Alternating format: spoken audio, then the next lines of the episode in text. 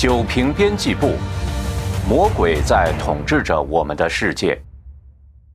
共产党的幽灵并没有随着东欧共产党的解体而消失。第十六章：环保主义背后的共产主义推手上，第一部分。前言：地球是人类的生存环境，为人类提供了食物、各种生存资源与发展条件，让人类繁衍生息，绵延数千年。人类与自然环境密切互动，中西方传统文化都强调人与自然的良性共生关系。一方面，天地之生万物也，以养人，即天创造万物的目的是为了养活人，万物可以被人类善用；另一方面，人在生活中需要遵循天地之理，用之有度，主动维护人类生存的自然环境。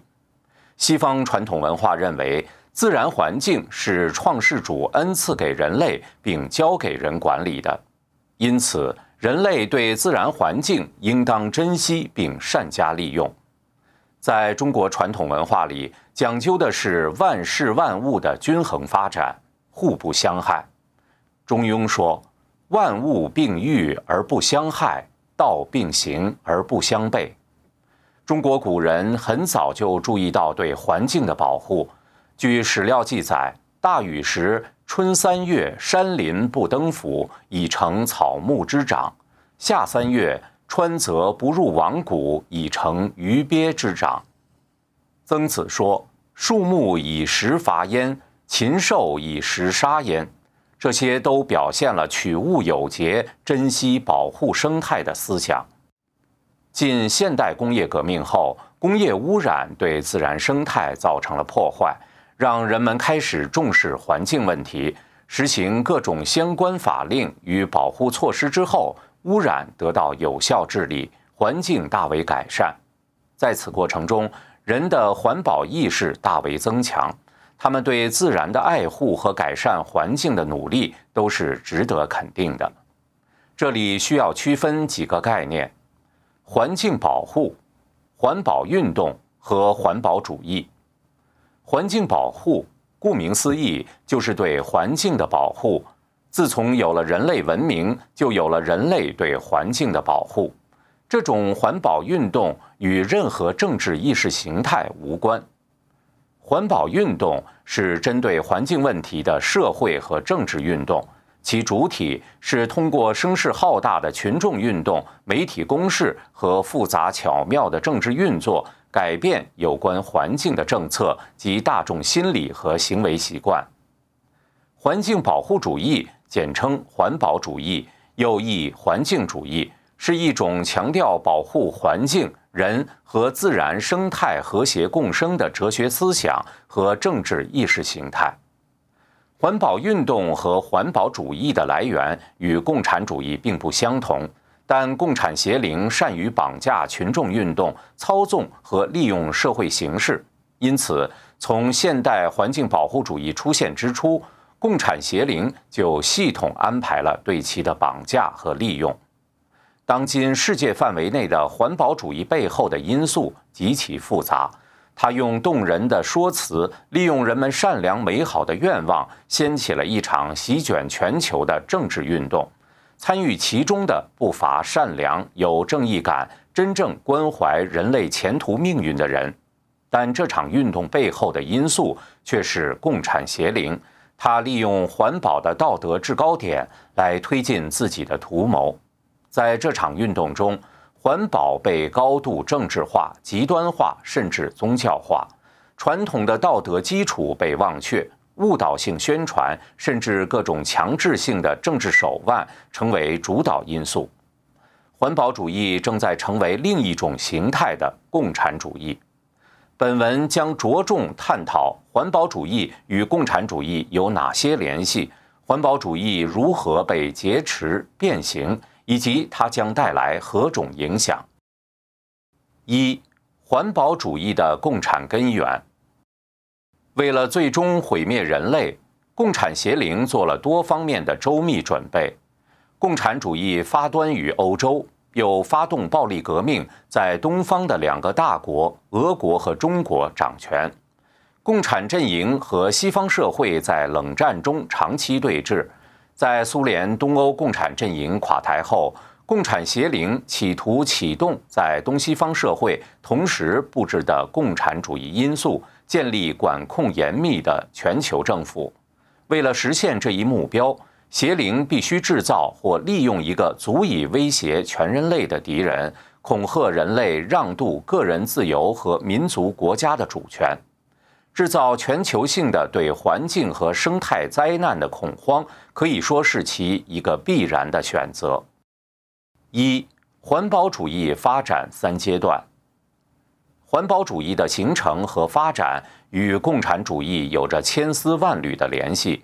具体而言，其发展经历了三个阶段。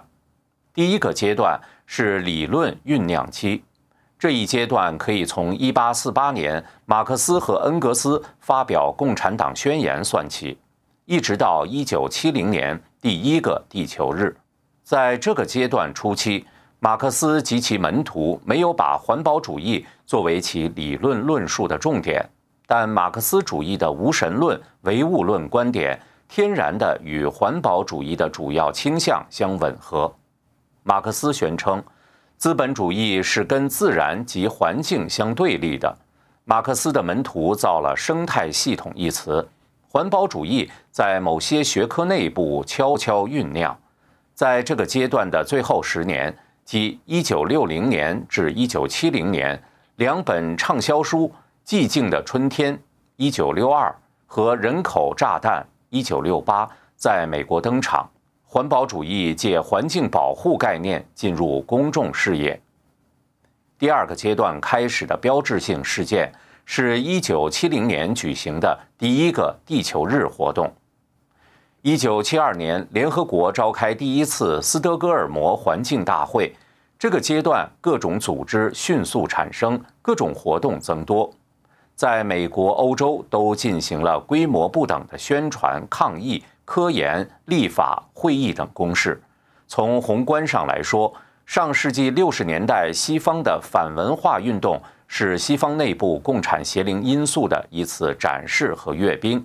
他们以民权运动、和平反战运动的名义登上政治和社会舞台，但共产主义因素数量巨大，来势汹汹。他们迅速蔓延到女权运动、同性恋合法化运动等不同类型的反资本主义战争当中。七十年代以后，反越战运动退潮，共产主义因素一部分进入体制内，发起体制内长征。另一部分充实到女权主义、环保主义当中，这是环保主义势力高涨的根本原因。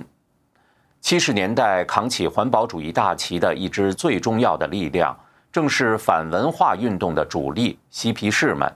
事实上，共产邪灵正在加紧准备，在两大阵营的对峙结束之后，用环保主义的旗帜重新包装自己。在全球范围内掀起另一个不叫共产主义的共产主义高潮。第三个阶段开始于冷战结束的前夜。一九八八年，联合国政府间气候变化专门委员会（下文将使用该机构简称 IPCC） 成立。全球暖化这个概念开始进入政治领域。一九九零年，苏联解体前夕。莫斯科曾经召开国际环境会议，苏共总书记戈尔巴乔夫在发言中倡议建立国际环境监测系统，签署建立环境保护特区的盟约，支持联合国环境方案，并在巴西召开后续的环境会议。我们随后看到，西方环保主义者对这些提议几乎照单全收，美国政界要人发表公开信。致全球暖化论的怀疑者，全球暖化成为这个阶段环保主义者，其领头人是改头换面的共产主义者，给人类塑造的主要敌人。利用环境保护借口进行的宣传骤然升级，环境立法、环境公约数量迅速增多，规模加大，环保主义成为限制各国公民自由、剥夺民族国家主权、限制打击西方自由社会的主要工具。冷战结束后，苏联东欧前共产党人、西方的共产主义者和同路人纷纷改弦更张，加入环境保护运动，环保主义和环境运动骤然升温，变得声势浩大，同时具有了更鲜明的共产主义色彩。二，环保主义与马克思主义对环境的态度一脉相承。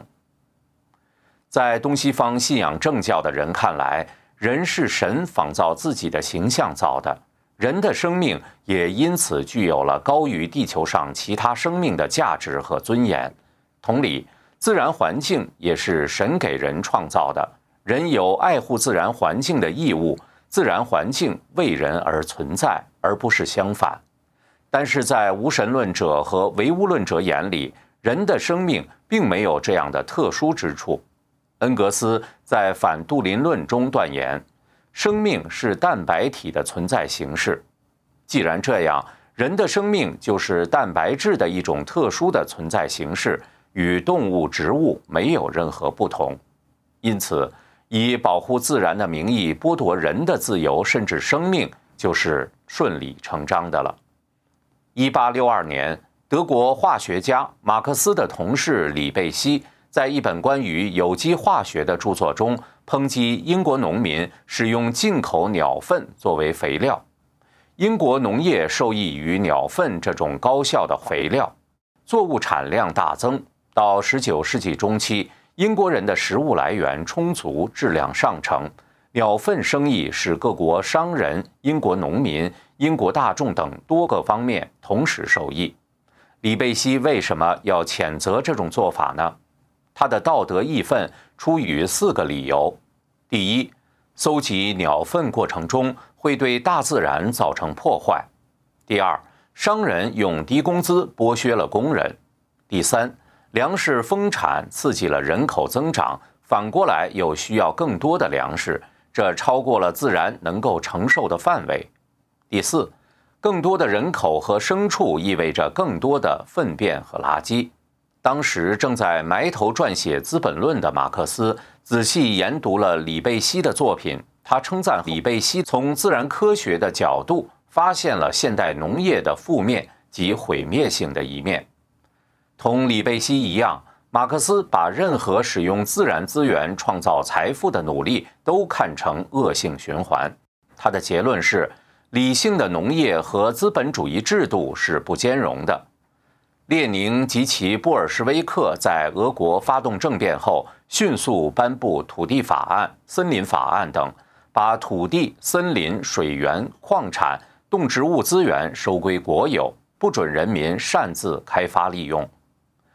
美国作家布莱恩·萨斯曼在《生态暴政》一书中一针见血地指出，马克思列宁的思路和今天的环保主义者高度一致，那就是没人有权利从自然资源中获利，不管是拯救森林、鲸鱼、蜗牛，还是气候，所有理论的基础都基于一个根深蒂固的信仰，即这种获利方式是不道德的。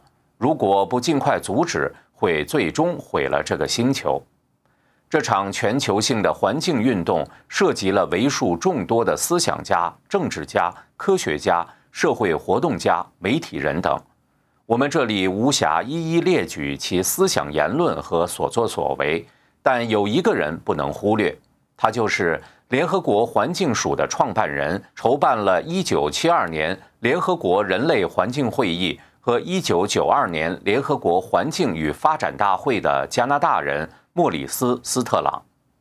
斯特朗的姑姑是著名的亲共记者，在中国度过余生的安娜·路易士·斯特朗。莫里斯·斯特朗深受他姑姑的影响，他将自己描述为在意识形态上是社会主义者，在方法论上是资本家。有人认为斯特朗是一个令人恐惧的权力追求者，他的观点与最激进的环保主义街头抗议者一样激进，但他没有在全球会议上对警察设置的路障声嘶力竭地喊口号，而是在会场内部以秘书长的身份挥舞着主持会议的木锤。斯特朗领导的联合国环境署发表的观点和马克思主义如出一辙。土地私有权是积累财富的主要工具，有助于导向社会不公，因此土地使用权的公有是必须的。莫里斯·斯特朗退休后选择在北京定居，于2015年去世。已故前苏联问题专家、对谣言战有深入研究的娜塔莉·格兰特瓦拉加曾写道：“保护环境已经成为攻击西方的一切的主要工具，可以用保护环境这个借口实行一系列破坏发达国家工业基础的措施。”它还可以通过降低发达国家的生活水平和引入共产主义价值观来实现捣乱的目的。事实上，环保主义思想不仅仅来自于前共产阵营，共产邪灵在东西方同时布局，在自由世界内部也埋下了毁灭的种子。环保主义的各种学派、团体、运动、政策。很多都与共产主义有密切的联系，我们将举例加以说明。三、生态马克思主义。十九世纪末二十世纪初，最早提出生态概念的英国人雷兰克斯特和亚瑟坦斯利都是废边主义者。废边主义是马克思主义的变种。兰克斯特是动物学家，是马克思的年轻朋友。在马克思晚年时，兰克斯特是马克思家庭的常客，也是参加马克思葬礼的少数几个人之一。兰克斯特曾写信给马克思，称他正以极大的乐趣和受益了解马克思在《资本论》方面的伟大工作。坦斯利是他那一代英国最重要的植物生态学家，“生态系统”这个词就是他造出来的。是英国生态学会的第一任主席。坦斯利在伦敦大学学院上学时，深受兰克斯特的影响。从兰克斯特和坦斯利身上可以看出生态学与马克思主义的渊源。当然，生态学与环保主义并非一回事。生态学研究生物体与周围环境的关系，环保主义特别关注生态灾难。不过，生态学能够为如何界定生态灾难提供理论基础，与环保主义有着紧密的联系。生态马克思主义就是从生态学衍生出来的。生态马克思主义在马克思的经济危机概念之外，加入了生态危机概念，扩展了工人与资本家的矛盾，加入了生产与环境的矛盾。这就是所谓的双重危机、双重矛盾理论。用理论性的论述来说，马克思所说的资本主义基本矛盾就是生产力与生产关系的矛盾，被称为第一个矛盾；而生产力和生产关系作为一个整体与生产条件之间的矛盾，就是第二个矛盾。第一个矛盾导致经济危机，第二个矛盾导致生态危机。资本主义一百多年的实践表明，资本主义并没有按照马克思所描述的，因为经济危机而走向灭亡，反而创造了前所未有的繁荣。于是，第二个危机——生态危机，就成了共产主义充分利用的工具。左派学者们给环保运动寻找到的马克思主义理论基础，更是为环保主义的激进化。四。生态社会主义，顾名思义，生态社会主义就是把生态学和社会主义绑在一起的意识形态，所以又被人戏称为“西瓜”，外面是绿的，中间是红的，或者红绿帮，把社会主义的一些典型诉求，比如社会公正，加入到了生态学中，明确的要用环保来推进社会主义事业。最能表现生态社会主义立场的，就是2001年由乔尔·科维尔和迈克尔·洛威发布的《生态社会主义宣言》。科维尔曾寻求2000年美国绿党的总统候选人提名，没有成功。另一作者威洛是托派第四国际的成员。宣言称，资本主义无法解决生态危机，必将被生态社会主义代替。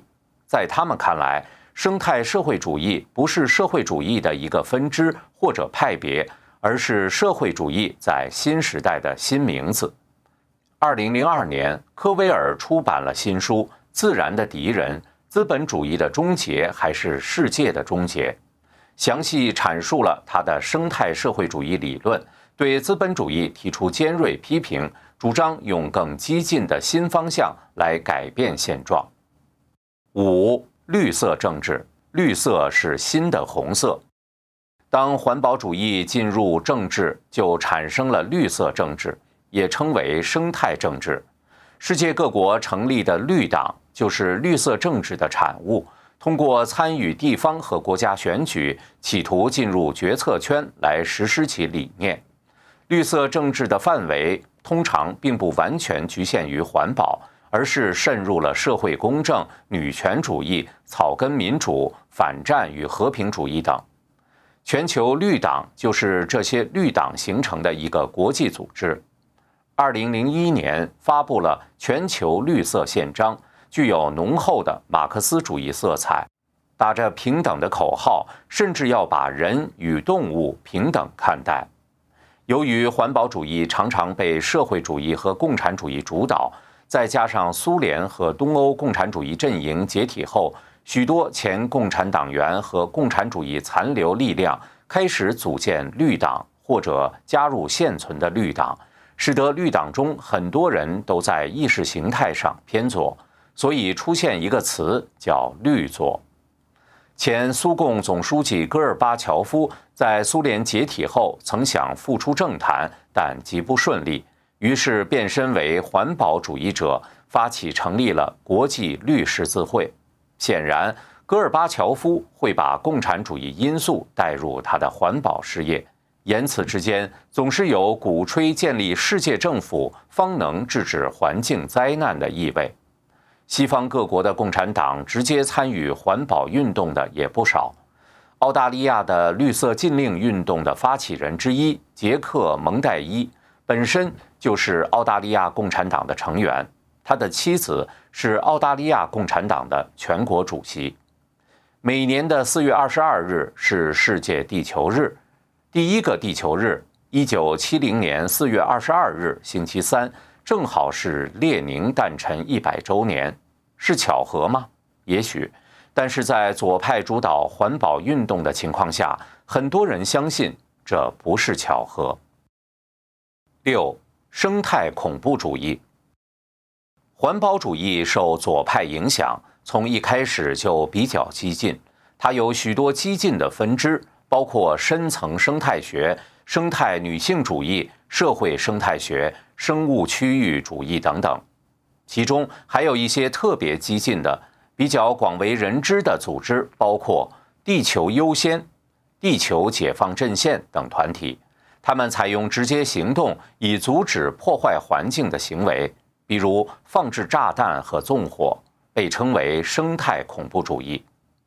地球优先兴起于一九七九年，口号是“保卫地球母亲，绝不妥协”，主要是针对伐木、水坝建设等项目采取直接行动。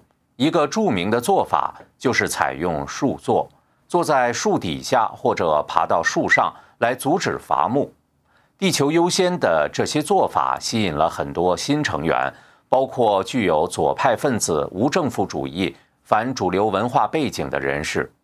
一九九二年，其中更激进的成员发起了一个叫“地球解放阵线”的分支，手段则是纵火。二零零零年底，美国长岛上的九栋豪华别墅一夜之间化为灰烬。因为他们是建在一片天然的桃园中，地球解放阵线这个臭名昭著的环保恐怖组织，像往常一样纵火后理直气壮地留下“你要见我就烧”的标语。二零零五年，美国联邦调查局宣布，地球解放阵线是美国最大的国内恐怖主义威胁，它造成一千二百多起犯罪事件，造成数千万美元的财产损失。他们的所作所为早已超过普通的政治诉求和社会上的观点分歧。共产邪灵用恨的因素，使环保主义者变成和恐怖分子无异的环保恐怖分子。七，绿色和平后面的不和平。一九七一年成立的绿色和平是世界上最大的环保组织，在四十个国家都有办公室。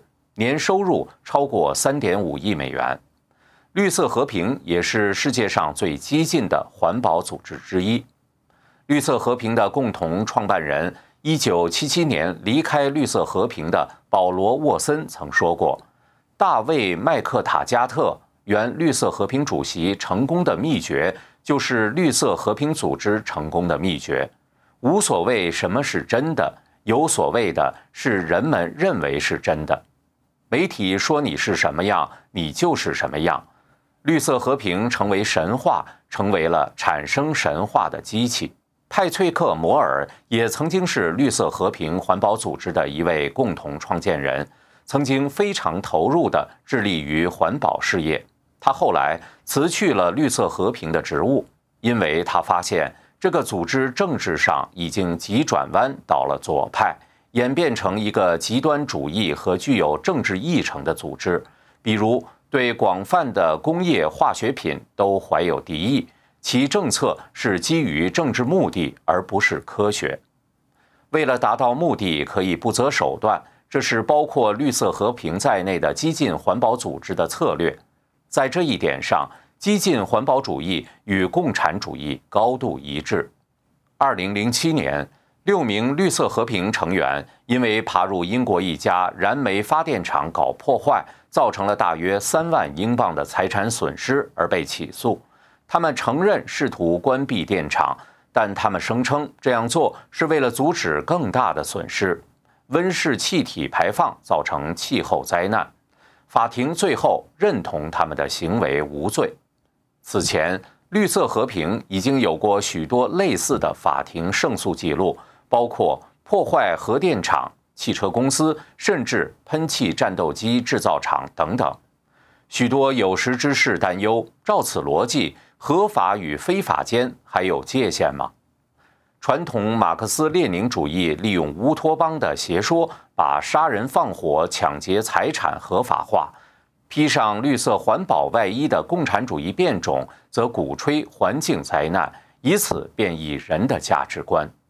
上礼中，绿色和平成员成功说服陪审团接受其犯罪动机的正当性，正反映大面积人群受到蛊惑，接受了似是而非的邪说，让人抛弃神定下的普世价值，正是魔鬼毁人的手段。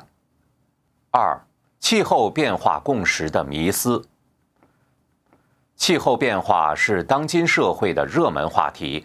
围绕这个话题的公众争论也异常热烈，无论是媒体、公众还是政治圈，都有各种不同的意见。在这个问题上，最常见的说法是，由于人类排放温室气体造成了全球变暖，并将导致危险的气候灾难。同时，强调这一结论是科学家的共识或者科学定论。在一些环境主义信徒眼中，反对这一结论的不但是反科学，也是反人类。前述破坏电厂的绿色和平成员之所以被判无罪，就是因为请到了鼓吹这种共识的知名专家为其提供证词，声称电厂每天排放的温室气体量将导致多达四百个物种被灭绝等等。科学界真的达成共识了吗？美国科学院院士、前麻省理工学院大气科学教授理查德·林岑撰文表示，气候科学还没有定论。前美国能源部科学副部长、纽约大学教授史蒂夫·库宁也撰文说，气候科学尚无定论，我们远未具备足够的知识来制定好的气候政策。在另一篇文章中，他提醒读者。公众基本上对气候科学界内的激烈争论毫无所知。在最近的一次国家实验室的会议上，我观察到超过一百名来自政府或者大学的研究者互相争辩，试图努力把人类对气候的影响从自然的气候变化中区分开。他们争论一些绝非无足轻重，而是我们的根本认识方面的问题，比如。明显的却出乎意外的，过去二十年海平面上升减缓。总的来说，地球表面温度自1880年以来总体上有所上升。人类正在向大气中添加的二氧化碳和其他温室气体对地球有升温作用。科学家在这些基本问题上没有什么异议。然而，最重要的问题，也是科学家们争论的焦点是。变暖是由人类活动的原因主导，还是由于自然原因造成的？二十一世纪末，地球将变暖多少？人类有能力预测未来气候变化吗？变暖是否会造成灾难？然而，从另一个角度来讲，科学界似乎确实在气候变化问题上达成了某种共识，或者形成了某种定论。因为反对共识的声音很少有机会出现在媒体和学术期刊上。前美国航太署主管物理学家迈克尔·格里芬博士在2007年接受国家公共广播的采访时说：“我毫不怀疑全球变暖的趋势存在，但是我不能肯定我们可以合理的认为这是一个必须解决的问题。”去假定它是一个问题，就等于是在假定今天地球气候的状态是最佳气候，是我们可能或曾经拥有的最佳气候。我们需要采取措施，确保它不会改变。他进一步解释道：“首先，我不认为人有能力确保气候不会改变。数百万年的历史显示，气候不断在变化。其次，我想我会问。”哪些人在哪里和何时被赋予特权来决定我们今天的这种特定气候？现在的气候是所有其他人认为的最佳气候。我认为这对人们来说是一个相当傲慢的立场。他虽然试图表达科学应该采取谦逊的立场，但马上遭到媒体和一些气候科学家的强烈指责。甚至说他的言论显示了傲慢的态度。第二天，他在强大压力下被迫道歉。事情过去几个月之后，他在另一次受访时评论道：“我个人认为，人们在气候变化的讨论中已经走得过分了，以至于从技术层面讨论这个话题简直是不合法的。他几乎获得了宗教地位，我觉得这令人遗憾。”他对科学共识的看法揭示出气候问题上的所谓共识其实不是科学过程。他认为科学向前发展是争论的结果。你建立一个理论，发布你的数据，完善你的概念，然后别人驳倒它或尝试驳倒，这是科学共识的发展方式。很显然，千方百计阻止科学争论，其本身就是违背科学精神的。英国皇家气象学会院士、前欧洲中尺度天气预报中心主任伯格斯顿教授，在加入全球变暖政策论坛学术咨询委员会一个挑战气候变暖理论的智库后，由于其在专业领域中卓越的声望，受到全世界同行的关注和巨大压力。两周后，他被迫辞职。他在辞职信中解释道：“巨大的集体压力。”使他开始担心自己的健康和安全，同事们不再支持我，合作的同事退出联合作者等等。在气象学这样一个原本协和的圈子里，我永远料想不到会发生这样的事情。显然，他近年来已经发生了转变。伯格斯顿的观察是对的，近年来发生的转变是该学科被魔鬼劫持和操纵的结果。事实上，气候变化问题上的所谓科学共识，已经把一种气候变化理论变成了教条。它也是当代环境主义的一个最重要信条，不能容忍任何挑战。接受信条的科学家、媒体与环境主义活动家共同渲染灾难和恐惧。这个教条是环境主义背后的魔鬼恐吓人类，使人听其摆布的重要工具。围绕这个教条的建立和巩固过程，我们也不断看到共产魔鬼的毒牙利爪，其骗和斗的基因。一、科学共识的历史。一九八八年，联合国政府间气候变化专门委员会成立。它的一个重要使命是，大约每隔五年评估已有的科学研究，并发布气候变化问题的权威声明，建立气候问题上的科学共识，为政策制定提供科学依据。报告中列出了包括领衔作者、参与作者和评审专家的数千人名单。从此，报告结论就常常被说成是全世界数千名顶尖科学家的共识。一九九二年，联合国气候变化框架公约（下文简称框架公约）声明，要将大气中温室气体的浓度稳定在防止气候系统受到威胁的人为干扰的水平上。注意，声明首先已经暗含了假设。气候变化主要是人类引起的，并且会造成危险。随后，IPCC 被赋予一项任务，鉴定人类活动对气候的影响以及气候变化对环境和社会经济的危害。框架公约声明所包含的前提假设是人类为造成危险气候的元凶，这就等于给 IPCC 的鉴定限定了方向。其次，如果气候变化不会造成危险，或者不是人类造成的，那么就不需要制定什么政策。为政策制定而设立的 IPCC 也就没有存在的理由。这种冲突也局限了 IPCC 的关注方向。结合以上历史来看，就不难理解围绕 IPCC 共识的建立过程发生了以下事件：A。IPCC 报告删除不确定性陈述。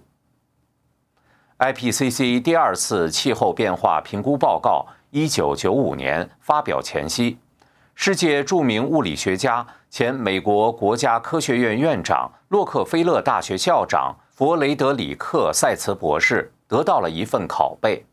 塞茨博士发现，在评审科学家审核通过之后和印刷之前，文本。进行了大幅改动，有关人类活动对气候变化影响不确定性的描述都被删除。塞茨博士在《华尔街日报》上撰文道：“在我作为美国科学界成员的六十多年里，包括担任美国国家科学院院长和美国物理学会会长期间，我从未见过同行评审过程比这更令人不安的腐败。”被删除的文字包括。没有研究证据明确表明，我们可以将观察到的气候变化的具体原因归结为温室气体增加。到目前为止，没有研究将观察到的气候变化的全部或部分归因于人为造成的原因。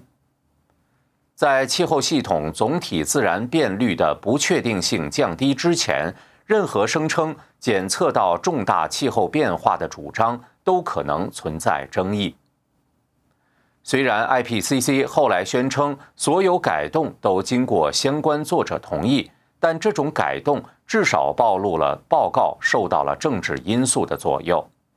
IPCC 的评估报告并不进行原创研究，它主要是总结现有的研究。由于现有研究中存在大量的分歧观点，为了达成既定的共识。报告在最终结论中抹去了异议。二零零零年四月，IPCC 第三次评估报告草案的原始文本指出，人类对全球气候产生了可分辨的影响。随后的十月版本变成，人类增加排放的温室气体可能对过去五十年中观测到的变暖有显著作用。然后在最后的官方总结中，语气更加强硬。过去五十年观察到的大部分变暖，非常可能即可能性达百分之九十，是由于温室气体浓度增加引起的。当联合国环境规划署的发言人被问到有关这些措辞变化的科学依据时，他的回答很诚实：没有新科学发现。但科学家们希望向政策制定者提出明确而强烈的信息。简而言之，框架公约给 IPCC 布置了有明确答案的家庭作业，IPCC 按照要求递交满意的答卷。二、气候变化共识的迷思。B.IPCC 报告强化灾难共识。法国巴斯德学院的教授保罗·瑞特尔是一位疟疾和其他昆虫传染病方面的权威。由于不同意 IPCC 的报告，他不得不威胁要对 IPCC 发起法律诉讼，才把自己的名字从所谓支持 IPCC 报告的两千名世界顶级科学家的作者名单中拿掉。他说。IPCC 报告看起来好像是所有顶尖科学家的共识，这不是真的。他在2006年4月25日在美国参议院的证词中说：“辩论中令人痛苦的是，这种虚假的科学在公共论坛上得到了有影响力的专家小组的认可。我这里特别指政府间气候变化专门委员会 IPCC，每五年。”这个联合国组织就气候变化的各个方面发表世界顶尖科学家的共识。除了遴选科学家的过程令人生疑之外，这种共识也只是政治的，而不是科学的。环保主义者一直宣传疟疾等昆虫传染病将随着气候变暖而肆虐，这也是 IPCC 的主要论调。如彭博社2007年11月27日报道。根据联合国报告称，全球变暖将使数百万人面临疟疾和登革热的风险。但瑞特尔教授不接受气候变暖和传染病扩散的简单联系。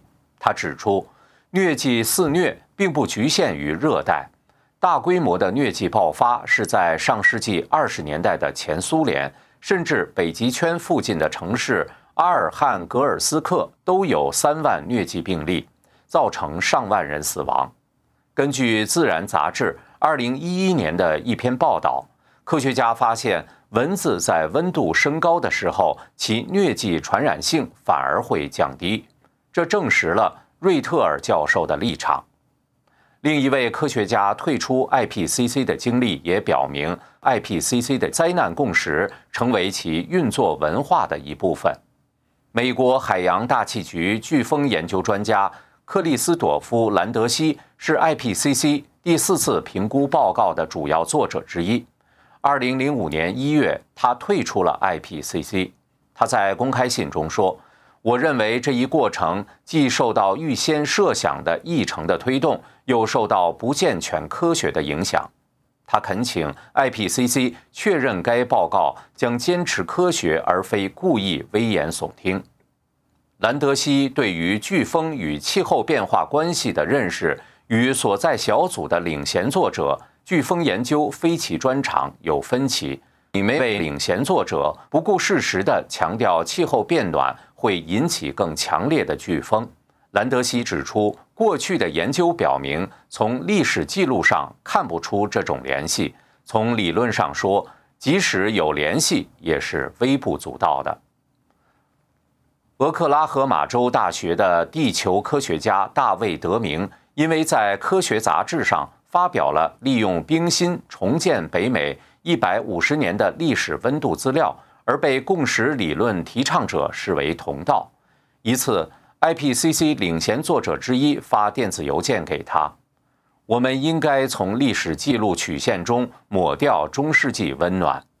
中世纪温暖。”指的是大约在公元九百五十年至一千一百五十年北大西洋地区的气候变暖时期，在气候变化历史曲线中抹掉这一变暖现象，可以凸显当今的变暖是前所未有的。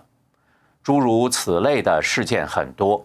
美国竞争企业研究所高级研究员克里斯多夫·霍尔纳在其著作《炙手可热的谎言》中列举了原 IPCC 作者反对 IPCC 结论或者其政治化运作的许多专家，他们对 IPCC 的所谓共识提出了有理有据的质疑和挑战。可悲的是，在现在的学术和媒体环境下。他们的声音被无情的边缘化了。二、共识的确立和巩固，在科学界统一思想。在气候变化问题上的所谓共识的确立和巩固，是魔鬼利用环保主义操控人类，放大灾难意识，以帮助其变异人类价值观，并最终在人间建立超级政府，推行共产主义的主要步骤。这一步骤主要是在科学界完成的，但是同时也借助了媒体、政府和学术机构的共同力量。任何科学家，不管其学术声望有多高，一旦公开表达对所谓共识教条的怀疑，马上就会面临来自同行以及所在学术机构的巨大压力，逼迫其就范。在共产集权社会中生活过的人都有过类似的经验。只不过，那些受到压力的人质疑的是共产党的教条。大卫·拜勒米教授是英国知名环保活动家，皇家野生动物基金会的主席。但当他公开表示不相信全球变暖理论的共识教条之后，皇家野生动物基金会发表声明表示不满。随后，他不再担任下一届基金会主席。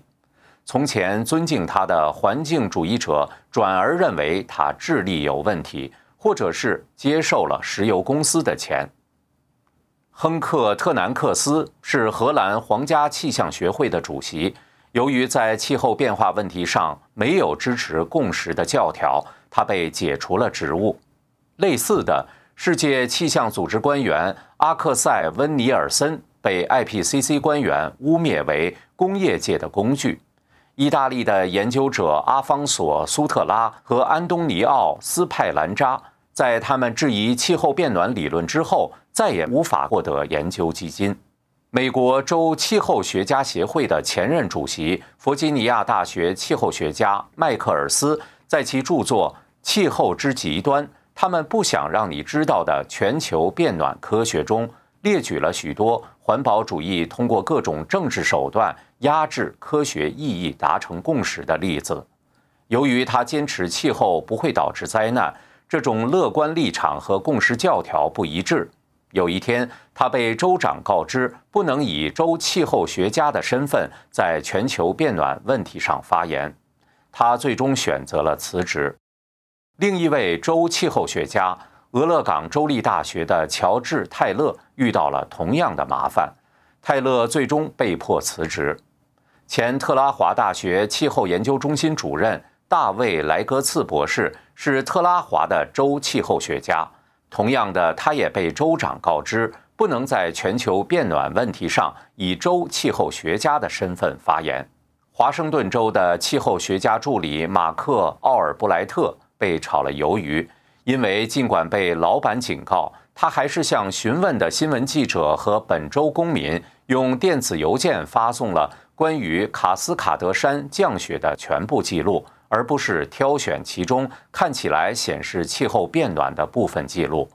值得一提的是，在这里争论的焦点是气候学家的专长领域——气候科学问题，而不是州的政策问题。在共产国家里，政治粗暴干涉科学的情形不少见。在西方国家里，魔鬼利用环保主义政治。不引人注目的干涉学术自由，对共识教条有所怀疑的学术研究很少见诸学术期刊。这一现象从上世纪九十年代就开始了。迈克尔斯教授在一九九零年英国四频道的电影《温室阴谋》中谈到，一个人的观点如果是政治上不被接受，那就会有麻烦。他的论文被不止一家学术期刊拒绝发表。他曾经向学术期刊编辑询问为什么，得到的答案是他的论文必须通过比别的论文更高的评审标准。需要提醒的是，按照1990年的 IPCC 报告，当时的认识是全球变暖的幅度和气候自然变化相当。所以，迈克尔斯的观点虽然和其他许多人不同，也不能算作非常异端。但是，建立共识的目标早已经定下，魔鬼指挥各方面朝目标努力。政府资金的倾斜对共识的形成与巩固起到了很大的助推作用。人类引起全球变暖并会带来灾难的假说，把气候变化研究推到了为决策者提供咨询的地位。因此，支持这一假说的研究自然就会获得大量的科研资金，相应的大量学术文章也会被发表。反过来讲，这也阻碍了科学家向其他可能的方向进行探索和研究。美国飓风研究先驱比尔·格雷教授，由于对气候理论共识教条的批评，突然发现他的飓风研究项目基金申请计划接连被拒，原因是他提议的研究不是目前的重点。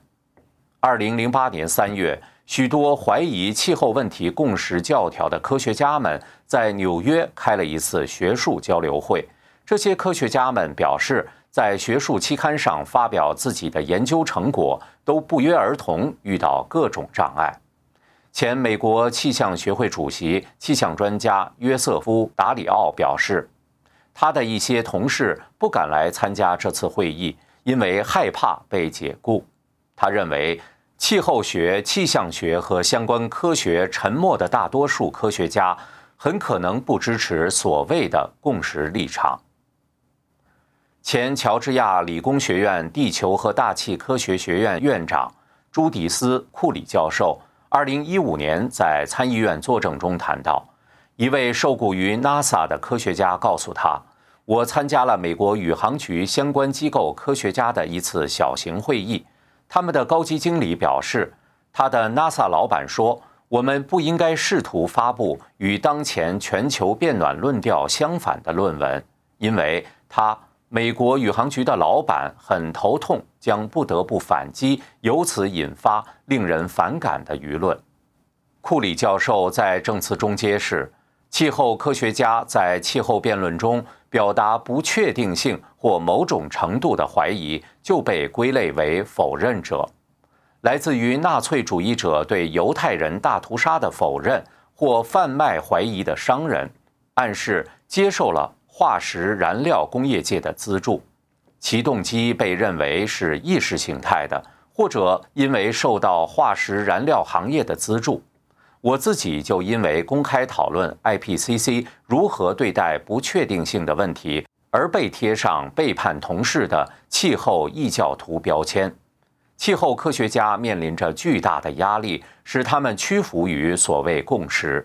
这种压力不仅来自政治家，还来自联邦资助机构、大学和专业团体，以及作为绿色环保主义活动家和倡导者的科学家们。来自金钱、声誉和权力的动力，大大强化了这种共识。库里教授是美国气象学会院士，曾担任美国国家科学研究委员会的气候研究委员会委员。尽管他学术上成绩卓著，也因为不愿继续承受压力而选择提前退休。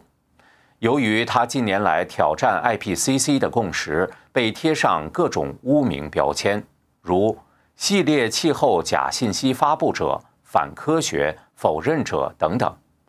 这不光来自媒体，也来自科学家、国会议员。某国会议员甚至专门致信乔治亚理工学院院长，质疑库里的动机。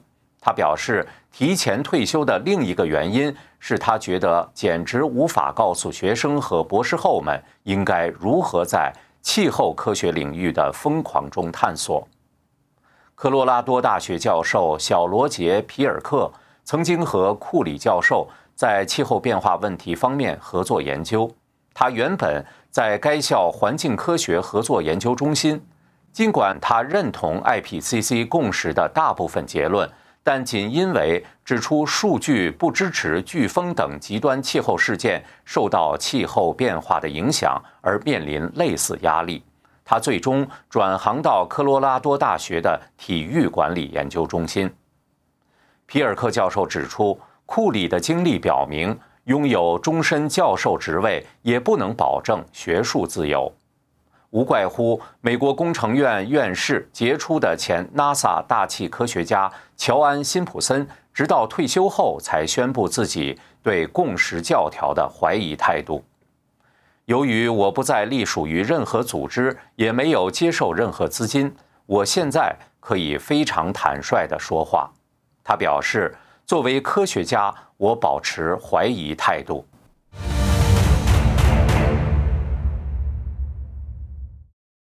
九平编辑部，魔鬼在统治着我们的世界。共产党的幽灵并没有随着东欧共产党的解体而消失。第十六章：环保主义背后的共产主义推手。下第二部分。二。气候变化共识的迷思。三、怀疑派科学家为何不认同共识？如前文所述，科学家对人类活动是否是影响气候变化的主要因素，以及对未来气候变化推测等等问题上有重大分歧。这些观点的分歧源自于许多方面。首先，气候变化是一个非常庞大复杂的课题。涉及天文学、气象学、生态学、光化学、光谱学、海洋学等许许多多领域。同时，气候系统又包含大气圈、水圈、生物圈、岩石圈等许许多多相互作用的子系统。这其中有很多物理、化学和生物过程，对人类来说仍然是远未充分了解的领域。在过去的地质年代中，地球的气候变化从未停止，变暖也屡屡发生。三千多年前的中国商朝，中原地区曾经是一片亚热带风光。甲骨文中有很多列象的记录，当时年平均温度比现在高约两摄氏度左右。此后，中国气候冷暖交替，唐朝时再次经历了变暖时期。开元盛世长安的宫中可以种植柑橘。在西方，中世纪变暖约公元九百五十年至一千二百五十年时代，欧洲人正在各处兴建高大精美的大教堂。在地质年代中，有时候气候变化甚至非常激烈，比如大约一万一千二百七十年前的一次北半球迅速变暖。气温数年之内迅速上升大约四摄氏度，而此前的另一次著名的变暖发生在新仙女木期寒冷期结束时，大约一万一千五百五十年前，数十年间温度窜升十摄氏度左右。造成这些气候变化的原因，至今还是科学家们争论的话题。很显然，如果我们不能解释过去气候变化的原因，那么，我们对现代气候变化的原因也同样没有把握，因为造成过去气候变化的某些原因，可能现在仍然在起作用。因此，许多科学家主张，我们应该以谦逊的态度对待气候变化问题，承认我们的无知。著名科学家、美国科学院和英国皇家学会院士弗里曼·戴森博士认为。现代科学并没有真正了解气候变化，最成问题的信条就是那种认为气候变化的科学已经尘埃落定，已经被认识和了解了。在地球上最大的气候变化是冰河期，当时在北美和欧洲曾经有一半的地球覆盖着一公里厚的冰。冰河期在过去重复出现多次，我们正在向下一个冰河期迈进。有很多关于冰河期的理论，但是没有一个能真正理解这个问题。只要我们对冰河期还没有了解，我们就不算了解气候。由于气候问题的复杂性，使得它无法在实验室的可控制条件下进行实验和验证。因此，当今的气候学研究中，计算机气候模式成为研究气候变化的重要工具。IPCC 报告之所以得出结论说人类是造成全球变暖的主要原因，其中的关键证据来自于气候模式的计算。对二十一世纪末气温将增高多少的推测，也是使用模式计算的结果。气候灾难理论预测的各种后果，也是基于模式推测的结果。对于气候模式的可靠性，许多科学家持保留态度。库里教授认为，自然因素在气候变化中起主要作用。他在美国气象学会月刊上发表文章指出，IPCC。大大忽略了模式计算的不确定性，气候模式存在许多局限。气候变化中一些关键的过程，或者由于我们的了解不够，或者由于计算机模式的分辨率不够，从而不能在模式中被真实反映。模式研究者们采用了参数化的办法，对这些过程进行半经验的简化，比如云的形成过程。包括水汽在其中的作用、降水过程、云和太阳辐射的相互作用、气溶胶、大气中的液体或固体小颗粒的化学物理过程等等。这样一来，就给模式带来了很大的不确定性。水汽是含量最大也是最重要的温室气体，但由于其随时间和空间变化很大，相应的不确定性也大。甚至不同高度的水汽的温室作用也不同，而水汽垂直分布的卫星测量误差可达百分之十五至百分之四十。低层大气的云因为反射阳光而具有强烈的制冷作用，高层半透明的卷云有增温作用。有些气溶胶，比如火山喷发物，阻挡阳光有制冷作用，而另一些，比如黑色烟尘，吸收辐射。则有增温作用，同时气溶胶还可能有助云的形成，导致间接制冷效果。气溶胶和云的时间空间分布以及光学特性也变化很大。地表由于植物生长和死亡会改变其反照率，如此等等。对这些重要过程，或由于缺乏足够的观测资料，或由于目前科学家对其了解不够。都导致气候模式的参数化存在很大自由度、随意性，大大增加了模式的不确定性。这导致一些科学家对模式的可靠性持保留态度。毕竟，二氧化碳等温室气体给地球造成的直接能量增加不过大约二点五瓦每平方米，而地球接受的太阳辐射能量大约为一千三百六十六瓦每平方米。由于云或者气溶胶的不确定性造成的反照率变化千分之二，就足以超过温室气体的作用。哈佛大学科学家威利颂等认为，气候模式不适合对未来气候变化做出推测。戴森博士把模式中的参数化称为软糖因素，因为这些参数可以人为调节。他认为，我们可以从模式中学到东西，但不能用它来预测。你有一个公式，但当你在不同的气候下使用它，当你有两倍二氧化碳，你就不能保证模式还是正确的，没有办法验证它。此外，戴森博士认为，IPCC 大大忽略了太阳在气候系统中的作用。他认为是太阳，而不是人类。才是气候变化的主要决定因素。以色列科学家尼尔 ·J· 沙维夫从2002年开始写了一系列论文。他根据卫星观测到的云量和宇宙射线辐射量之间的相关性，将地球的冰河时代与宇宙射线联系起来，指出后者导致了气候变化。同时，他表示。太阳辐射的变化在二十世纪的全球平均温度升高中起到了与人类活动相同的作用，如果不是更大。他认为，不仅人类温室气体在全球变暖中的作用比通常认为的要小，而且地球气候系统并不像通常认为的那样敏感。另外，气候本身存在着一些内在变化过程，还没有被充分了解，从而造成气候模式不能正确反映这些现象。比如，现有气候模式不能正确描述，更无法预测厄尔尼诺现象。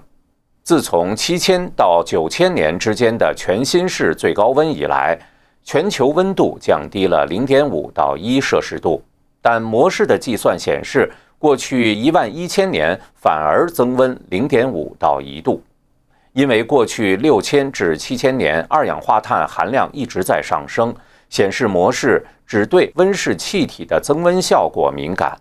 通俗的讲，气候系统中控制气候变化的各种因素里，模式只能够反映温室气体造成增温的效果，而对其他因素造成的降温却不能正确反映。此外，一九九八年到二零一三年间观测到的增温几乎停滞。德国气候科学家、汉堡大学教授斯托奇在二零一三年表示：“我们面临着一个难题，最近的二氧化碳排放率增长趋势实际上比我们担心的更加陡峭。根据大多数气候模型，过去十年我们应该看到气温上升零点二五摄氏度左右，零点四五华氏度。”这种情况并没有发生。事实上，过去十五年的增长是仅零点零六摄氏度，零点一一华氏度。他认为，这表示或者模式高估了二氧化碳的作用，或者模式低估了气候的自然变化。对于如何看待气候系统的内部过程，科学家也存在分歧。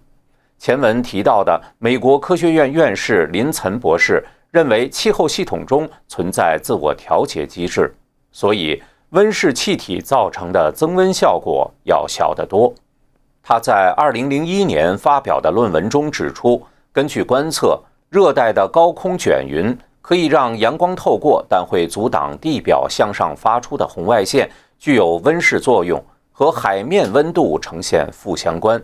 温度增高时，云量减少。这可以让地球表面通过红外辐射无阻碍地向外太空散热。这种自我调节机制类似于人眼的瞳孔，大大抵消了温室效应。这个理论现在还在争论之中。前 NASA 科学家、阿拉巴马大学斯宾塞教授总结了卫星观测结果，对云在气候模型中的作用提出不同见解。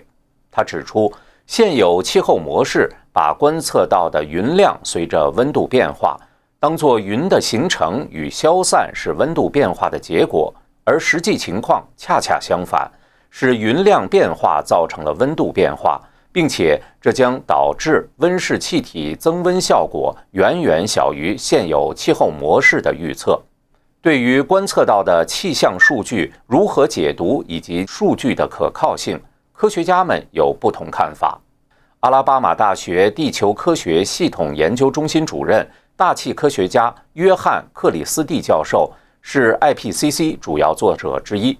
他分析了城市不断扩张和地表开发，如农业活动对气象观测站附近的地表气层、大气边界层的扰动作用，认为这使记录到的地表温度随着人类活动增长而不断增高。在过去一百年地表温度上升的记录中，大多数地区的夜间最低温比白天的最高温上升更快。他认为，不断扩张的人类地表活动，而不是温室气体增加，更能解释这一现象。此外，对于气候变暖所造成的效果，科学家也有争议。比如，2014年，特拉华大学气候研究中心主任格莱茨教授。在美国参议院作证说：“我的结论是，在美国寒冷的时候，干旱更加频繁，并且更加严重。所以，历史记录并不支持全球变暖会对农业活动产生负面影响的看法。”前普林斯顿大学副校长哈帕博士在参议院作证说：“从历史上来看，目前的二氧化碳水平是偏低的。”二氧化碳含量增高会对植物、农作物带来好处，这都是被 IPCC 忽略的。哈帕博士在上世纪九十年代担任能源部能源研究办公室主管时，是当时的气候模式的创建者。他认为，已有的气候模式预测的增温远比观测到的要大，因为模式高估了气候系统的敏感度。四，环保主义科学家为什么偏爱灾难理论？IPCC 的一位主管科学家曾说。如果我们希望将来有一个良好的环境政策，我们就必须有灾难。这就像公共交通的安全，促使人类行动的唯一方式就是出现意外。虽然他后来声明并不是主张伪造数据，但其主导思想是明确的：灾难才是促成决策和行动的主因。把全球变暖和各种极端天气现象联系起来，已经成了激化气候问题的一种时髦方法。迎合潮流的科学假说也不断登台。二零一四年初，北美经历了极端寒冷天气，一个理论推测，全球变暖造成的北极冰层融化会使高空中的喷射急流路径发生变化，从而向南方输送极地寒冷气团。造成极端寒冷的天气更加频繁，这种和直觉相悖的推断，当然更受媒体和环保主义活动家的青睐。连极端寒冷都是气候变暖惹的祸，岂不是让我们更有理由马上采取行动？但事实上，长期气候记录表明，北美极端寒冷天气发生的频率越来越低。二零一四年，五名杰出的气候专家在科学杂志上刊登了一封联名信，反驳这种假说。他们指出，在二十世纪六十年代早期、七十年代末期，最著名的是一九七七年，以及在一九八三年，当北极海冰比现在更厚更广的时候，冷空气爆发比今年二零一四年冬天更严重。在五十到一百年的较长时间内，已经确定的是，相对于美国各气象站的历史记录，极端低温记录发生的频率已经降低。美国科学院院士、气候科学家华莱士教授指出，在极端天气事件和气候变化之间建立联系，并不像看起来的那么容易。统计推断依赖于足够的样本数量。即使当统计上关联显著时，比如热浪和气候变暖的关系，事件越极端，全球变暖对观察到的异常的相对贡献越小。如果我们对极端天气事件与气候变化联系起来的机制有充分的了解，那么样本量的限制就不会是一个严重的问题。但不幸的是，他们并非如此。二零一七年十一月。前美国能源部科学副部长、纽约大学城市科学与发展研究中心主任史蒂夫·库宁在《华尔街日报》上撰写了一篇评论，一份关于气候的欺骗性新报告，批评美国政府的气候科学特别报告对于海平面上升的描述遗漏性误导，强化灾难意识。该报告指出。自1993年以来，海平面上升幅度大约是20世纪平均速度的两倍，但该报告却忽略不提最近的上升比率与20世纪早期类似，而当时人类活动对环境的影响很小，这是遗漏性误导。该报告的执行摘要宣称，自20世纪60年代中期以来，美国的热浪变得越来越普遍，然而。埋藏在报告深处的数据显示，现在的热浪并不比1900年代更频繁。这一技巧也出现在美国政府的2014年全国气候评估中。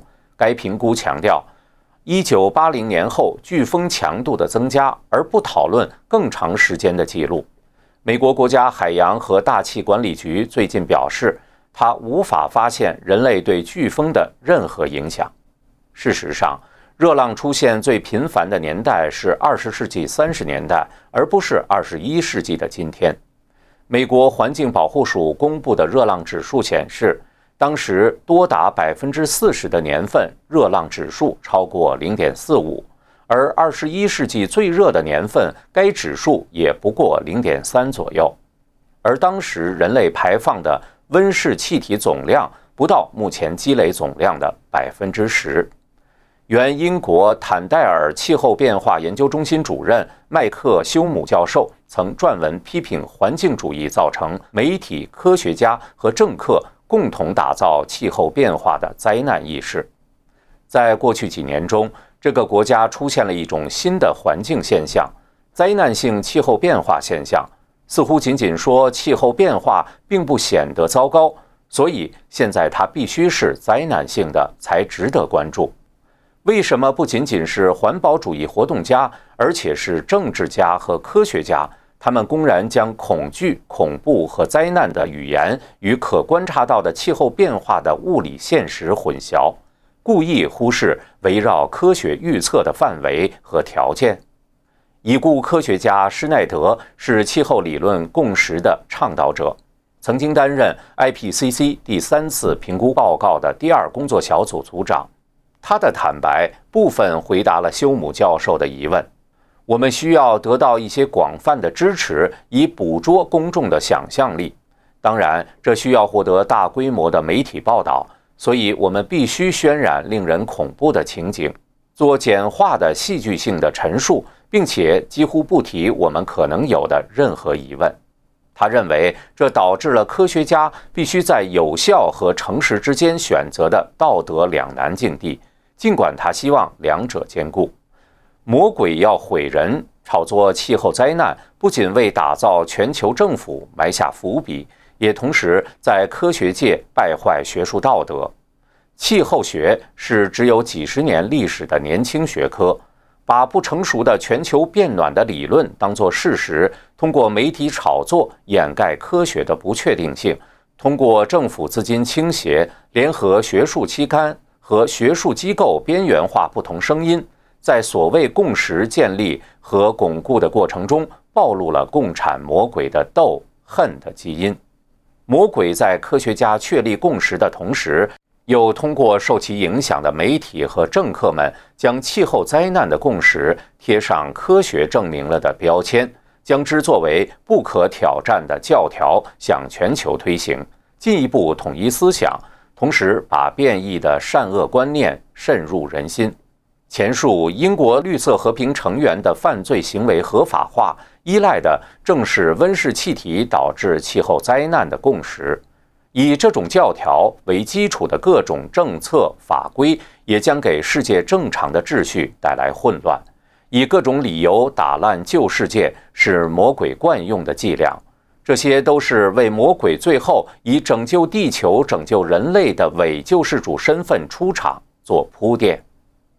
三，环保主义正在成为另一种形态的共产主义。最近几十年来，随着共产主义势力被削弱，共产党国家各种政治经济问题凸显，环保主义成为另一种形式的共产主义。被邪灵在全球范围利用来推动其图谋。一、渗透政治，构筑全球政府。共产邪灵掌控人的重要手段，就是政府剥夺人的财产自由，无限扩大政府强制权力。这在西方国家操作起来非常困难，而环保主义让邪灵有了一剂很好的迷魂汤，在保护环境的堂皇理由下。人的自由可以被轻易剥夺。第一，利用环保主义意识形态进行财富的再分配。传统共产国家通过革命方式强制进行财富再分配，由于时过境迁，故伎重演难度很大。因此，环保主义者采用迂回策略，用全球环境灾难的名义，迫使人们主动放弃私有财产和个人自由。地球之友协会称。应对气候变化的策略的核心必须是财富和资源的再分配。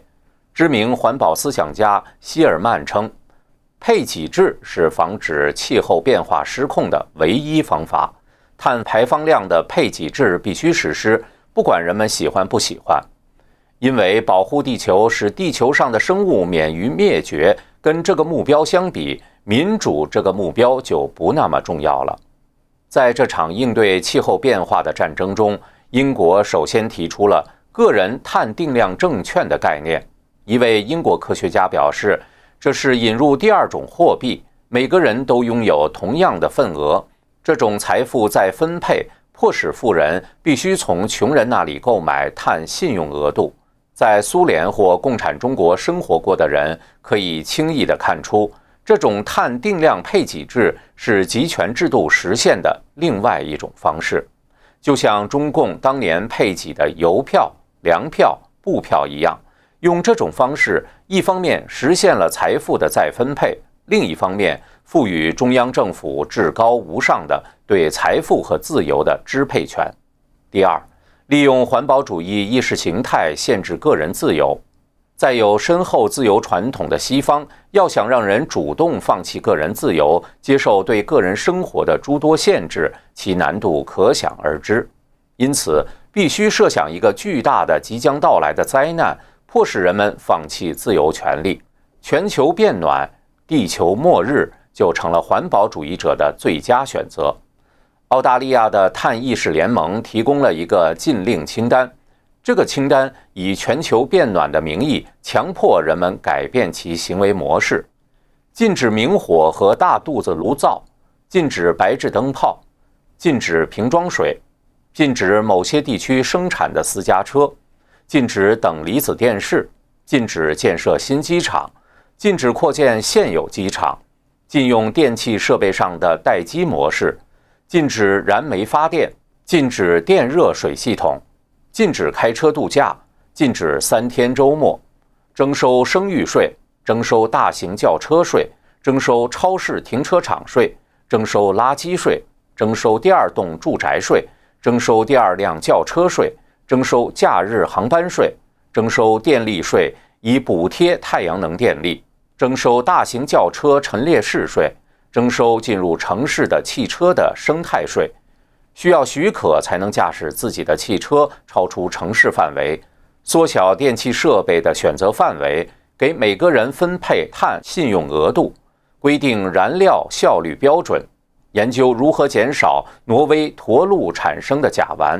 移除道路上的白线，迫使司机小心驾驶。第三，利用环保主义意识形态扩大政府编制和权限。各个西方国家除了环境保护局的庞大机构之外，开始利用环境借口设立新的政府部门，扩大原有部门权限。任何机构都有自我维护、自我扩张、自我繁殖的倾向，这些环保部门也不例外。他们利用甚至滥用手里的权力，向社会公众散布环境灾难的恐怖论调，以争取更多行政经费，巩固自己在政治体制当中的位置。最后买单的只能是纳税人。美国旧金山市设立年薪为十六万美元的市气候行政官。伦敦最贫困的一个区有五十八名跟气候变化有关的官员。这和大学公司设立多元化官员的运作机理高度一致。第四，利用环保主义意识形态鼓吹民主制度过时论，伺机建立超国家甚至全球性的集权政府。环保主义者声称，民主制度不可能应对即将到来的环境危机。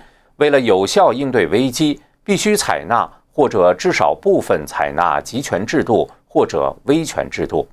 作家詹妮特·比尔精确地总结了这种心态：生态危机只能通过集权的方式解决，需要一种生态专制，因为没有任何一个自由社会会自愿采纳绿色议程。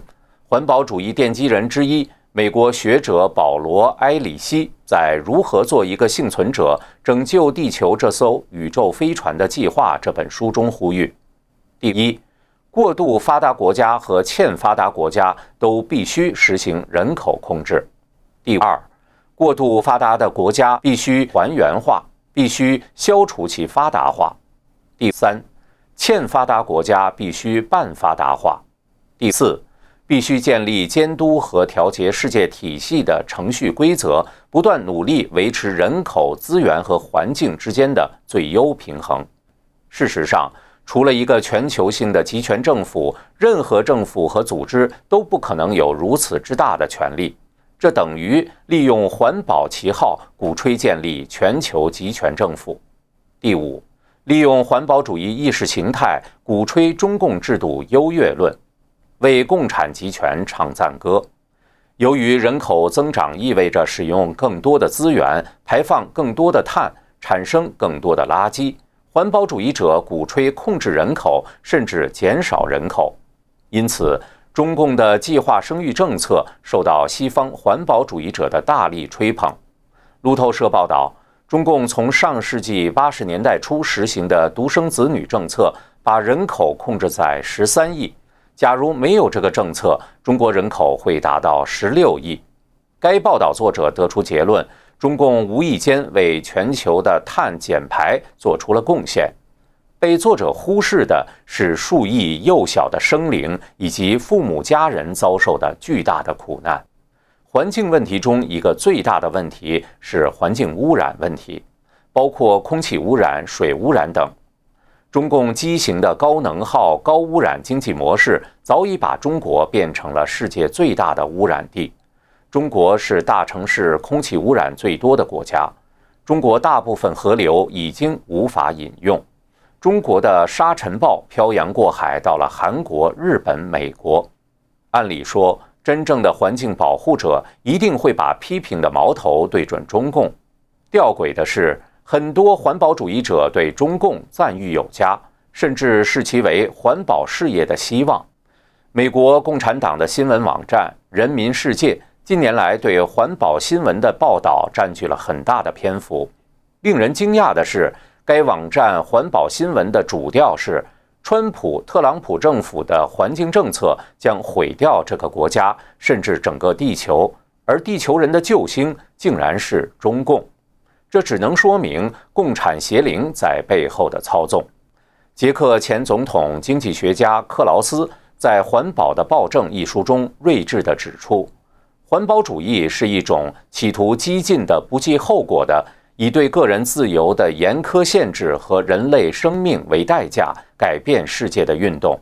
他企图要改造人、改造人类行为、改造社会结构和价值体系。简而言之，要改造所有一切。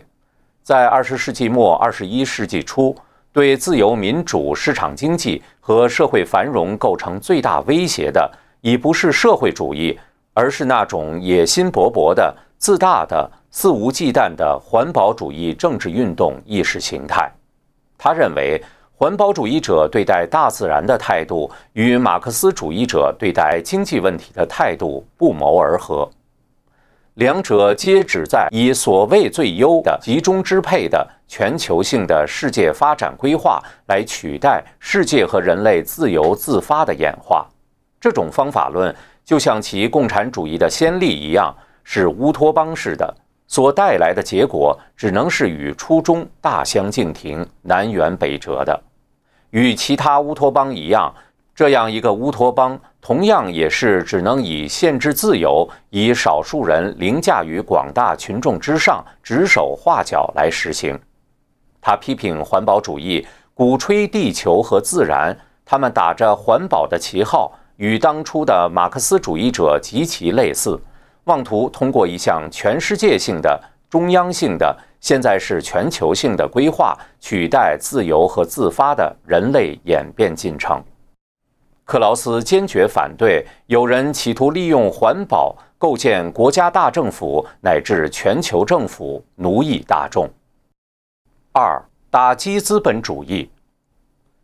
共产主义的目标之一是推翻资本主义，而环保主义把资本主义当作破坏环境的天敌，于是共产主义与环保主义有了共同的敌人——资本主义。所以，共产主义在西方发达国家的工人运动受挫之后，很自然的就劫持并扛起了环保主义的大旗，把人类正常的环保活动演变成为征服资本主义的最重要的策略之一。原教旨共产主义曾描绘出一个美妙的乌托邦，也就是人间天堂，来煽动穷人闹革命，推翻现存的社会制度。而以环保主义为掩护的共产主义采取的则是一个类似的手法，但是描绘的远景正好相反，不是美妙的乌托邦，而是可怕的反乌托邦，一个人间地狱。在一百年之后，因为地球变暖，到处是山崩海啸、干旱、洪水、热浪，人类面临生存危机。这一次煽动的不再是穷人，而是要富人们起来抛弃原来的生活模式。谁会自愿改变舒适或者习惯了的生活呢？那就要靠政府。一个政府当然不够，那就要靠联合国，要靠世界政府。还动不起来，就把未来的生态灾难给以强化宣传，制造生态恐慌，从而影响民众和政府，让政府强制推行环保主义的政策，达到摧毁资本主义的目的，实现共产主义。原教旨共产主义在获得政权后，一是剥夺富人财产，所谓的杀富济贫，其实穷人还是穷人，财富都被当官的贪了去；二是搞国营经济，消灭私有制，把经济搞垮，弄得民不聊生。我们看看环保主义的做法，一是要富国出钱帮助穷国，财富再分配，其实穷国还是穷国。帮助穷国的钱通常都被穷国的官员贪了去。二是搞大政府，以行政命令代替市场机制，用各种严苛的环保政策来捆住资本主义的手脚，让企业关停或者迁到海外，让发达国家的经济垮下来，从经济上削弱资本主义。环保主义在摧毁资本主义上与原教旨共产主义何其相似！说白了，也就是共产主义以不同面目在人间作祟。环境主义的重点就是渲染未来的灾难，用恐惧来俘虏今天的民众和政府。很多致力于宣传这种末世恐慌的人，他们自己却过着高能耗、高碳的奢侈生活。可见，他们自己也并不认为大难即将临头。可以看出。因为要利用环保危机，特别是利用全球变暖这个共同敌人来联合各种力量反对资本主义，所以强调和夸大危机就成为了必然。最简单的方法就是使人们对价格最低廉的能源产生巨大恐惧，那就是化石燃料、石油、煤炭、天然气以及核能源。数十年前，他们已经成功的让人们对核能源产生恐惧。现在，他们又要想办法让人们害怕化石燃料。办法就是声称化石燃料会造成灾难性的全球变暖。严苛的环保条例就成了打击资本主义，特别是资本主义经济的重要手段，成了就业杀手。绿色刺激计划、清洁能源计划、新发电厂的法规。更严格的车辆法规、巴黎议定书等等，都是以防止全球变暖的名义进行的。然而，气候科学实际上并没有确定变暖主要是人为的，并且一定会导致灾难。如果是自然原因导致的气候变化，那么所有这些政策只是起到阻碍经济发展的作用，对人类无任何益处。在环保主义的推动下，一味的无科学根据的提高汽车尾气排放标准，一味的限制新的禁用物、化学产品等，就意味着提高产品造价、减少利润，就会有相应的工人失去工作，或将工作机会从发达国家转向发展中国家，以减低造价、保住利润。即使是环保支持者们也承认。将汽车燃油效率提高到二零二五年的每加仑五十四点五英里，也最多能达到二一零零年时使气候增温幅度降低零点零二摄氏度，对所谓的降低温室效应几乎无补。但各种限令的结果却是让百万工人失去了工作，沉重打击了西方国家的制造业、科技发展创新能力与国际竞争能力。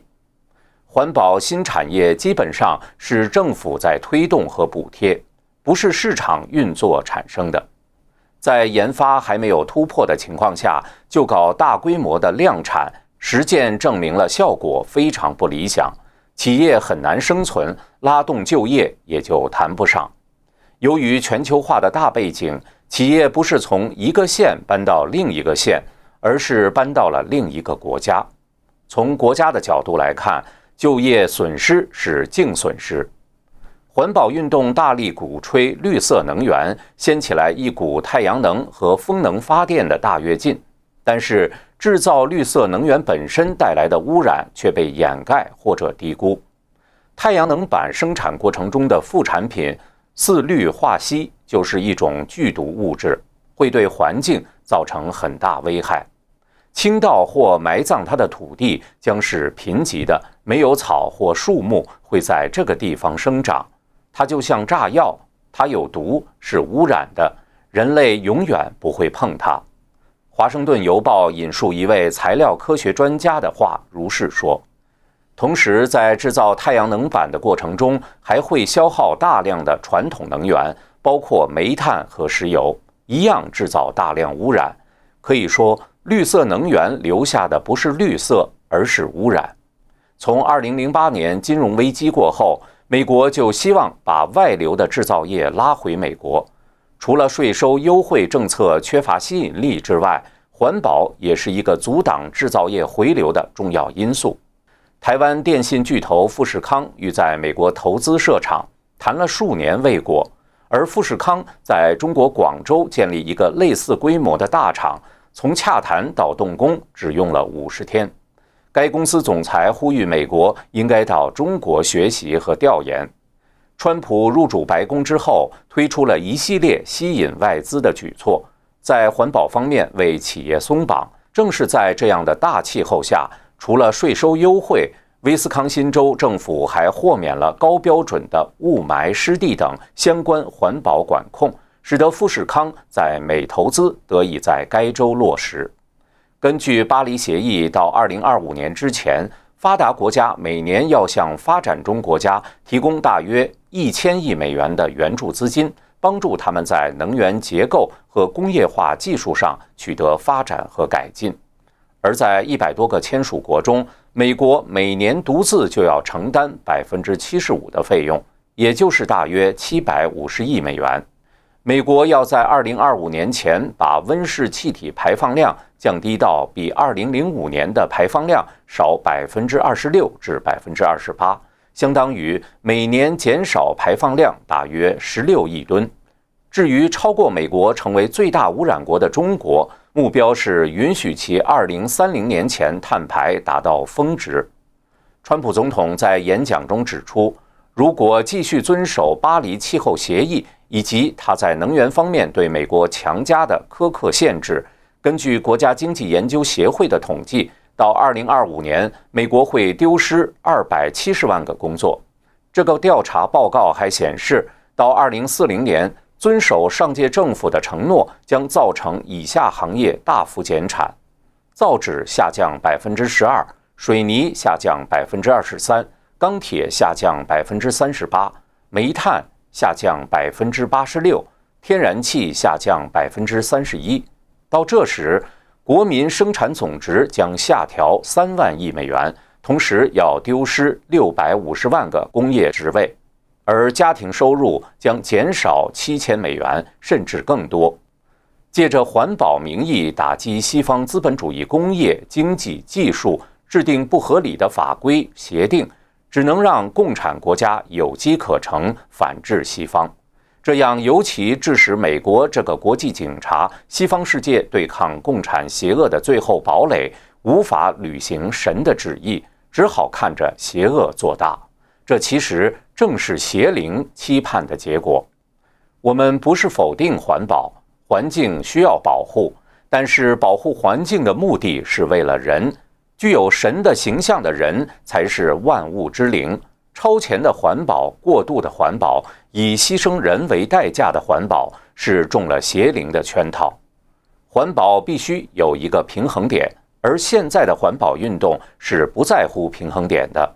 而是永无止境的要向一个方向推动，在这场过度极端的环保运动中，我们不怀疑有很多活动人士是出于善良的愿望，但是要求政府来主导一切的背后，其实是共产邪灵的重重鬼影。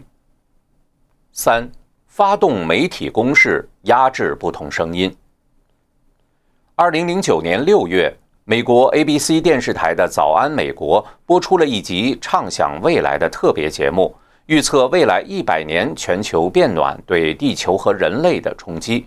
节目中，一名专家声称，二零一五年海平面会迅速上升，纽约将被海水淹没。一名受访者说，届时将会有长达数百英里的火焰。一加仑牛奶的价格为十二点九美元。一加仑汽油的价格为九美元，其论调之夸张，是该节目的一名主持人在节目中质疑说：“这一切真的可能吗？”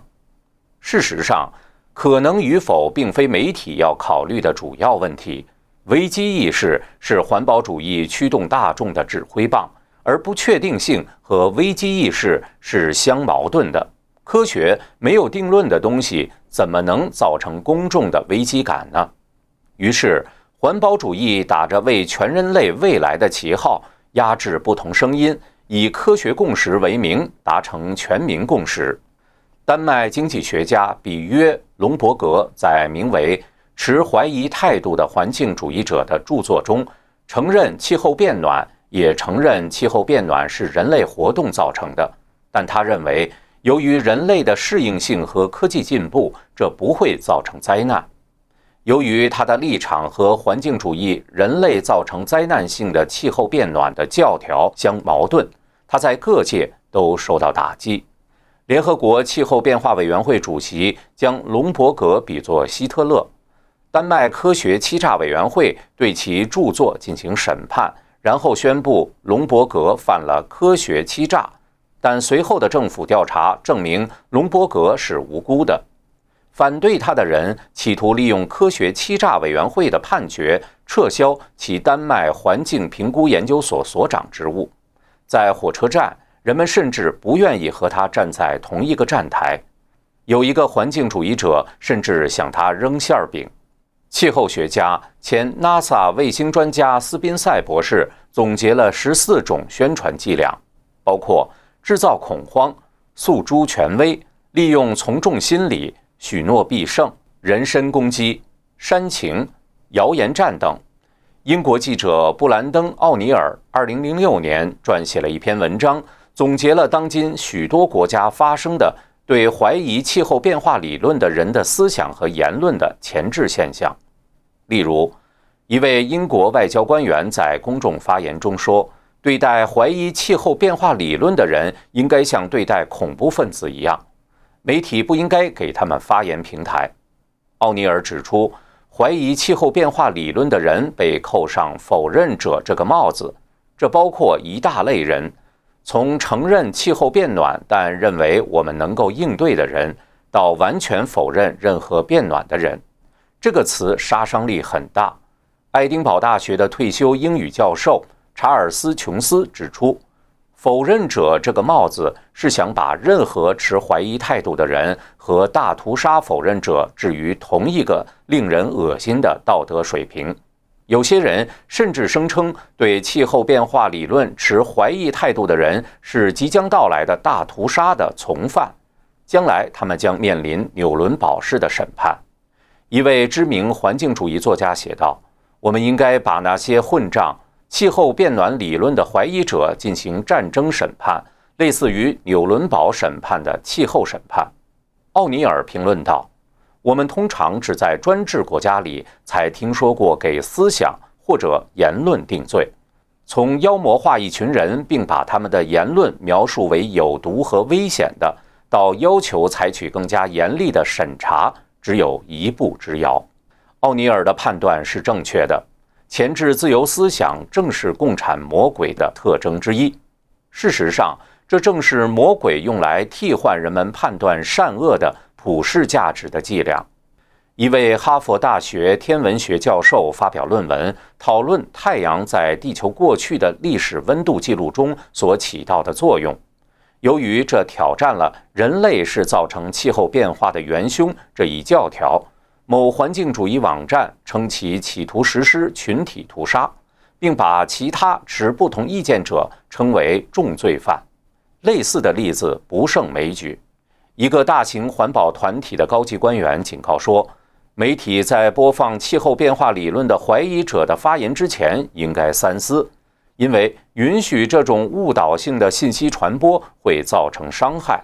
英国环境部部长在一次演讲中说：“正如同不允许恐怖分子在媒体上露面一样，全球变暖论的怀疑分子们也将无权在媒体上发表言论。”澳大利亚的主流专栏作家们在开始考虑以反人类罪起诉气候变化的否认者。在澳大利亚，包括总理在内的政要们参加的一次峰会上，一个提议是剥夺违反者的公民权，其中一个主意是重新审核澳大利亚公民，只给那些证明自己是对气候环境友善的人重新发放公民身份。更有甚者。有人甚至试图动用法律武器，迫使气候变暖假说的反对者晋升。二零一五年，二十名学术界人士致信给美国总统和司法部长，要求使用反勒索及受贿组织法为工具，调查那些对气候变化持不同看法的公司和组织。其真正诉求是用法律手段干涉言论自由。二零一六年。多个州的司法部长开始形成联盟，针对传统能源行业调查其是否误导投资者和大众。美国智库传统基金会指出，这种对持有不同看法者的指控和调查违背美国宪法第一修正案，实际上是扼杀对重要公共政策的辩论。四、操纵民间团体发动街头革命。共产邪灵很会利用人间运动来聚集人员、组成机构，以造成国家甚至世界范围的影响力。街头革命是共产主义者常用的手段之一，如利用工会组织罢工等等，在历史上屡见不鲜。很多环保组织打着环保招牌，用政治正确、环保至上来聚集数量巨大的环保人士，而形成环保运动。游说、挟持政府，甚至联合国组织制定并强迫推行不合理的协议、法规，甚或制造暴力事件，使世人晋升。正如激进左派代表人物阿林斯基所明确提出的，必须隐藏真实目的，用局部的或者阶段性的、貌似合理或无害的目标，动员大面积人群行动起来。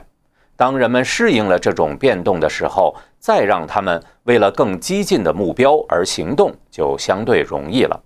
记住，一旦让群众就一个没有争议的问题，比如污染，组织起来，被组织起来的群众就开始行动了。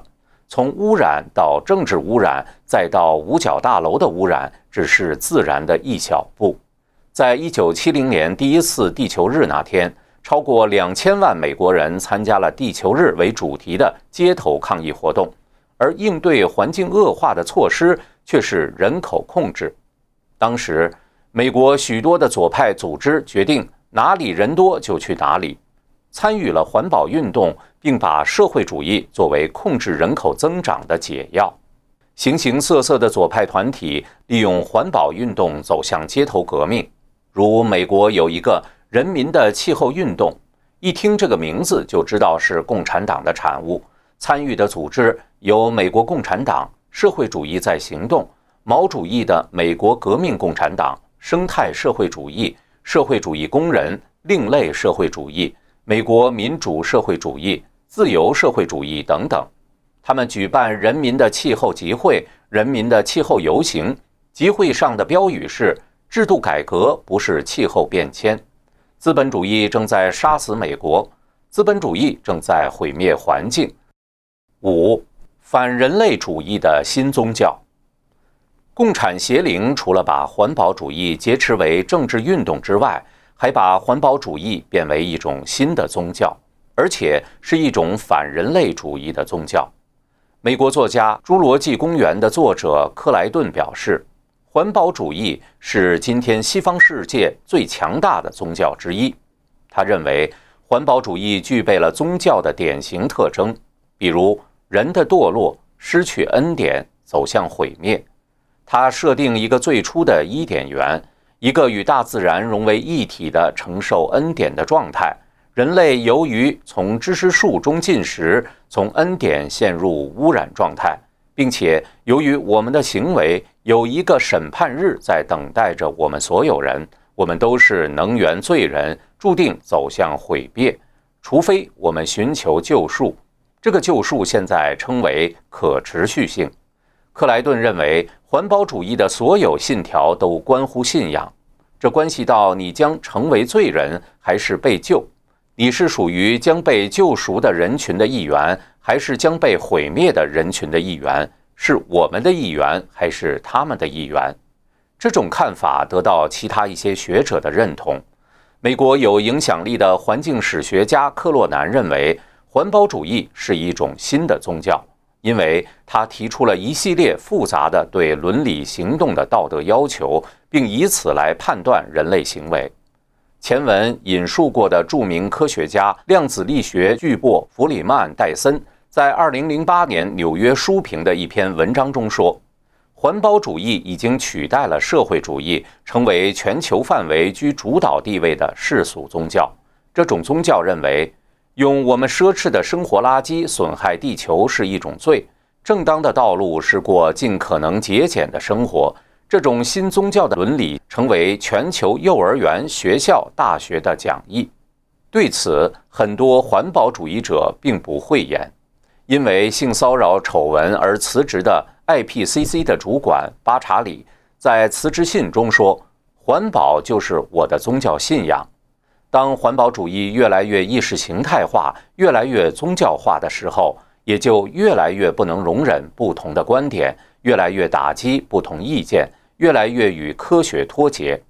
捷克前总统克劳斯认为，环保运动目前更多的是被意识形态而不是科学所带动。环保主义已经变为一种旨在摧毁现行社会的准宗教。这种新的宗教与共产主义一样，描述了一个乌托邦的美妙图景，即人可以靠自己的智慧规划自然环境，成为救世主，而这种救世。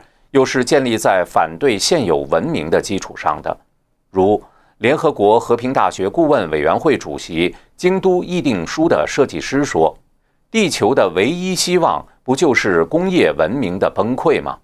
克劳斯总结说：“如果我们严肃地对待环境主义者的逻辑，我们就会发现那是反人类的意识形态。”他同意生物学家伊万·布列辛纳的观点，那就是。